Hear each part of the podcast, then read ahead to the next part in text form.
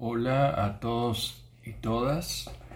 Eh, bueno, el, el, podcast de hoy se refiere a la película que se emite por Netflix, La Escuela Católica.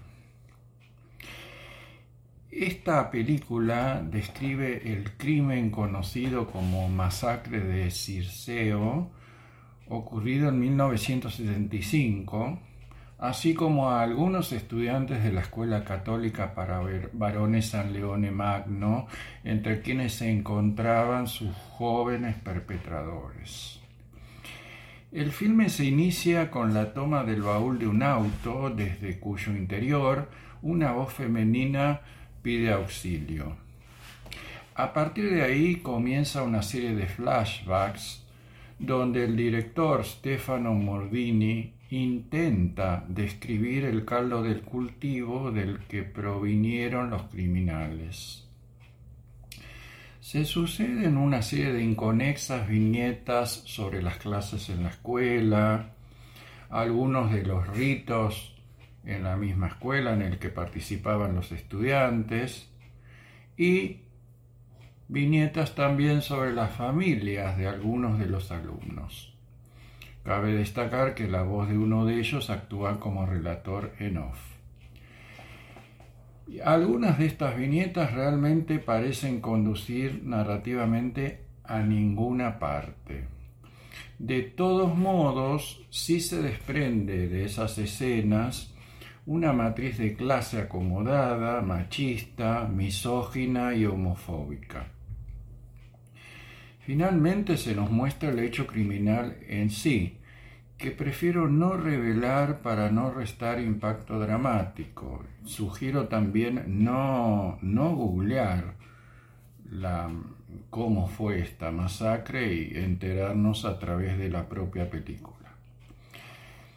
Este, de este hecho criminal se iban perfilando quiénes serían sus ejecutores y quiénes sus víctimas en la parte anterior del film. Es decir, eh, no saber de entrada quiénes son unos y otros contribuye a mantener el interés en el relato.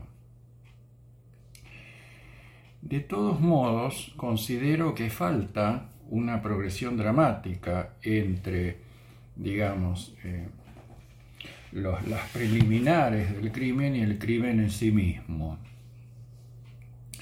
o en todo caso sorprende la violencia desplegada con una cierta conjunción de frialdad y crueldad que recuerda vagamente y salvando las grandes distancias a la película Saló de Pasolini.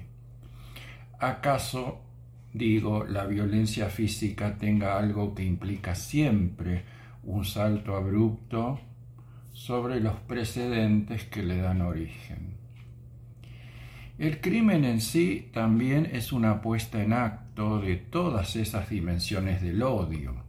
Es un despiadado acto de violencia de género con sus fuertes, por supuesto, elementos machistas y misógenos, y aquí también se agregan los clasistas, un crimen que marcó un antes y un después en la legislación italiana, como se verá. Lamentablemente, y a diferencia de la novela de Edoardo Albinati en la que está basada, Mordini escamotea casi totalmente la dimensión política del crimen, ya que no menciona las simpatías fascistas de los criminales. En momentos en que el neofascismo se alza hoy victorioso justamente en Italia por primera vez desde la Segunda Guerra Mundial y avanza con sus instigaciones y crímenes de odio en muchas partes del mundo, incluida la Argentina. Gracias por escucharme y será hasta el próximo podcast.